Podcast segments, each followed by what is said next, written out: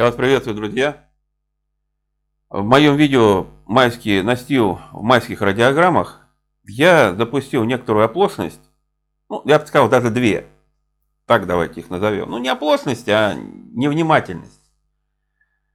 И, заметьте, я всегда сознаюсь, когда я чего-то где-то оказываюсь невнимательным или где-то какие-то оплошности. Я вот самокритичен. Я готов признать в любой момент, что, например, пропустил какой-то очевидный факт. И зачастую в этом часто помогает понять этого момента, понять, понимание. Мне помогают ваши комментарии. И я за это вам благодарен. Единственное, вот не люблю, когда начинают злорадствовать. Вот какой смысл? А, вот ты там пропустил умышленно или специально, или не обратил внимания. Мы все люди. Понимаете, я тоже человек, я могу что-то не заметить, что-то не увидеть, что-то не осмыслить вовремя. Я же не робот, не программа компьютерная.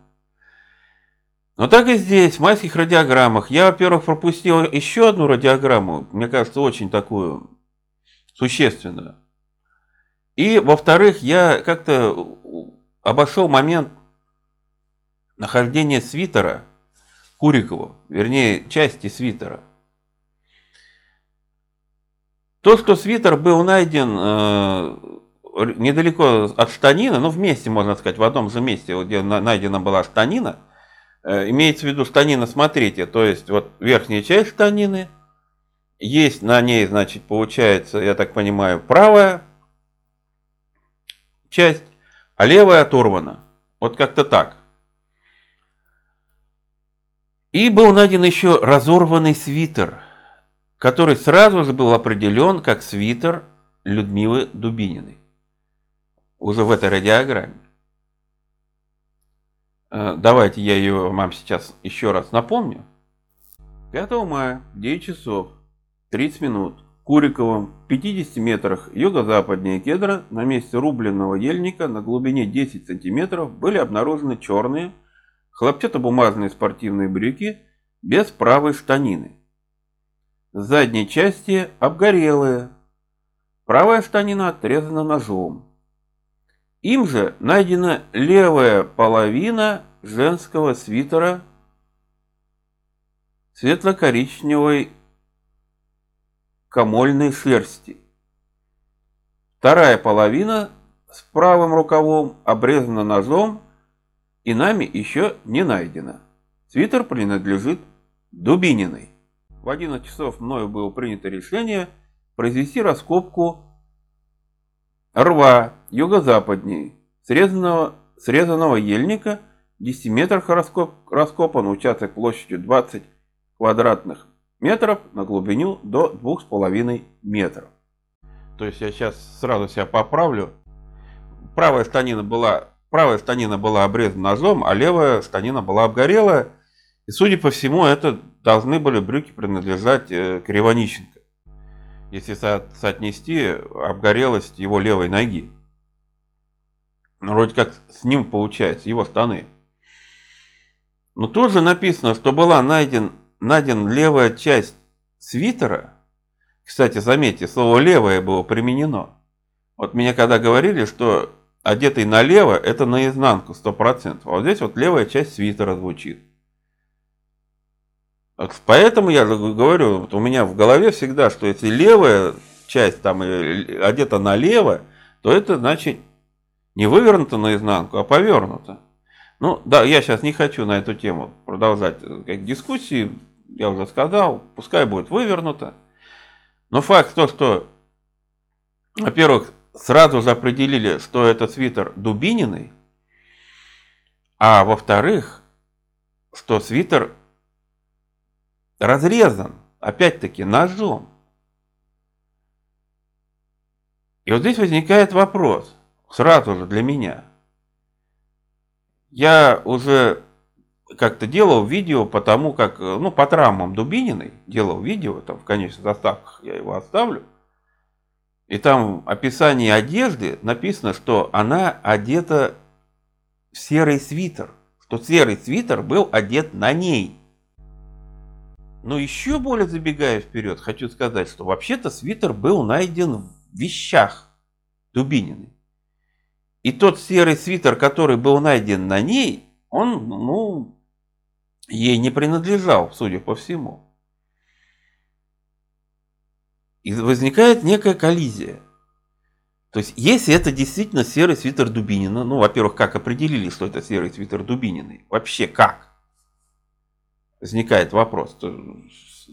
Как можно по половинке свитера сказать, о, это свитер Дубининой? Согласитесь, да? Уже странность. Но другая странность заключается в том, что если у Дубинины был свой свитер, ее свитер, Почему на ней оказался свитер не ее, а ее свитер был разрезан? Видите, не порван, а именно разрезан ножом, как и станина, тоже разрезана ножом. Но это же еще больше вопросов вызывает. Причем эти обе вещи, они были найдены, ну, как минимум в 10 метрах от настила. Судя по этой радиограмме. Что они там делали? Зачем их там бросили? Причем, опять-таки, вот эти половинки всего этого были найдены уже, я так понимаю, на настиле. Ну, станина точно. Также еще одна нога была у Дубинина обмотана. Половинка свитера. То есть с этими свитерами у Дубины какая-то, я не знаю, какая-то каша получилась мы опять видим какие-то странности с одеждой. Вот именно вот у этой четверки последней. Но по одежде я еще потом видео сделаю как-нибудь снова. По одежде я еще сделаю видео по разбору той одежды, которая была потом найдена и так далее. Соотнесем, вернемся и к одежде вот этой Дубининой. Но сам факт очень удивительный. Факт нахождения Куриковым этой одежды удивительный. Как он, он, каким образом он ее обнаружил? Удивительно, почему она тут валяется, разрезанная ножом. Зачем ее бросили? То есть отрезать и бросить, какой смысл? И удивительно, почему, если это свитер Дубининой, почему он не на ней? Зачем его было резать ножом? Ну, оденьте еще, одень еще на себя свитер. Вот этот момент я как-то пропустил в предыдущих сериях э, видео и немножечко прошел стороной. Но правда, это опять больше вопросов, чем ответов. И над этим надо сейчас мыслить, размышлять. Для чего вот нужны ответы на эти вопросы, понимание? Это даст вероятность понимания ситуации вообще в целом. Понимание ситуации нахождения тел, понимание ситуации что с ними происходило перед смертью, вот здесь обязательно надо разобраться. Но я еще пропустил одну радиограмму, которая тоже имеет огромное значение. Иван Степанович, ведь это же возмутительно. Я вместе с 14 товарищами и на плечах вынесли трупа к вертолету, а личный состав экипажа полтора десятка состоянии сели в вертолет, несмотря на мои убедительные просьбы, не взяли просимое на борт, как коммунист, возмущенный поведением экипажа, прошу вас проинформировать об этом горком партии и командующего дважды героя Советского Союза генерала полковника Люлюшенко – Лично для нас трупы замерзли в этом состоянии, в котором вы их видели, это касается их открытых частей тела. Мы их нет ориентировались. Подробные исследования по непонятное слово, что они в замерзшем состоянии медэкспорт отказался произвести их резукцию из-за невозможности сделать это, о чем он сам, по вашему требованию, доложит лично. Артиков. Что в этой радиограмме привлекает внимание? В том, что ну, возмущается Артюков, э, конечно, понятно, что вот он на себе, я, говорю, трупы тащил, а тут вертолетчики категорически отказались забрать, сами сели, куда-то улетели, короче, и все остальные с ними улетели. Ну, видимо, там судмедэксперт тогда же улетел, вот, может быть, прокурор Тимпалов и все, кто еще присутствовал. Там 11 человек. А вот ничего не взяли, просимое. Ни одного тела не взяли. И он требует это, что довести это до дважды героя генерала Лилюшенко, командующего на тот момент вооружен, ну, воздушными силами.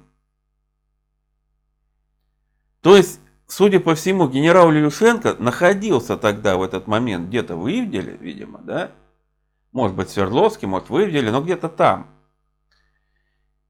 И многие есть люди, которые строят версии, что вот якобы вот здесь погибли дети Лилюшенко, и поэтому он там находился в поисках своих детей, двоих.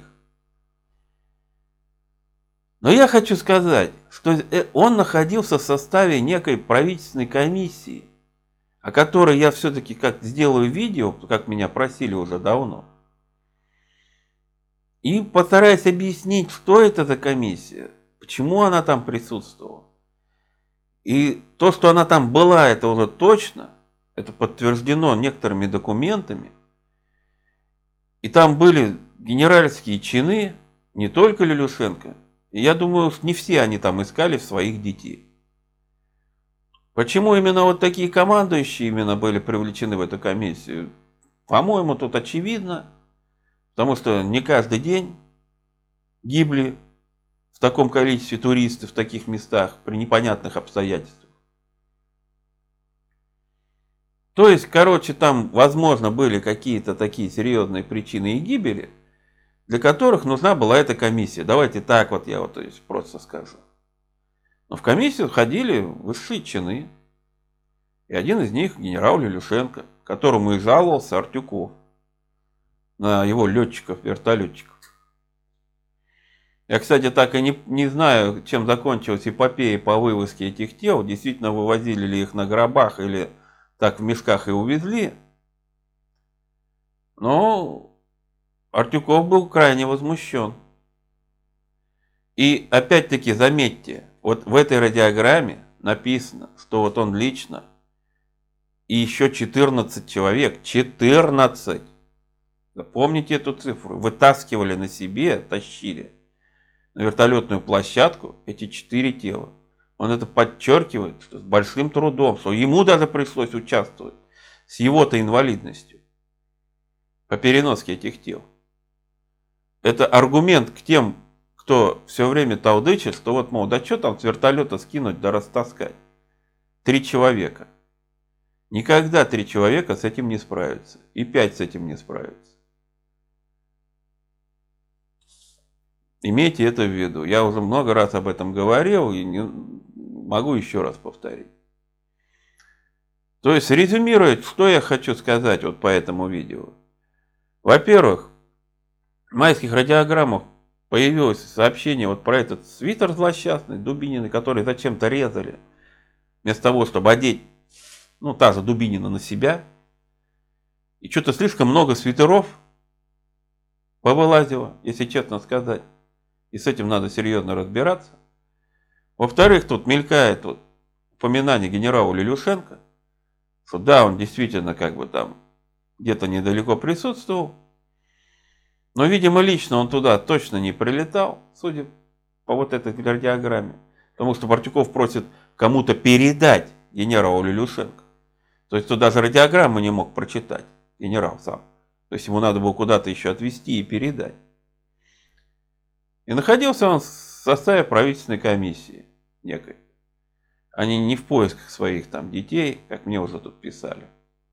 Ну и еще один момент, что вот переноска вот этих четырех тел была произведена силами 14, ну 15 человек вместе с Артюковым.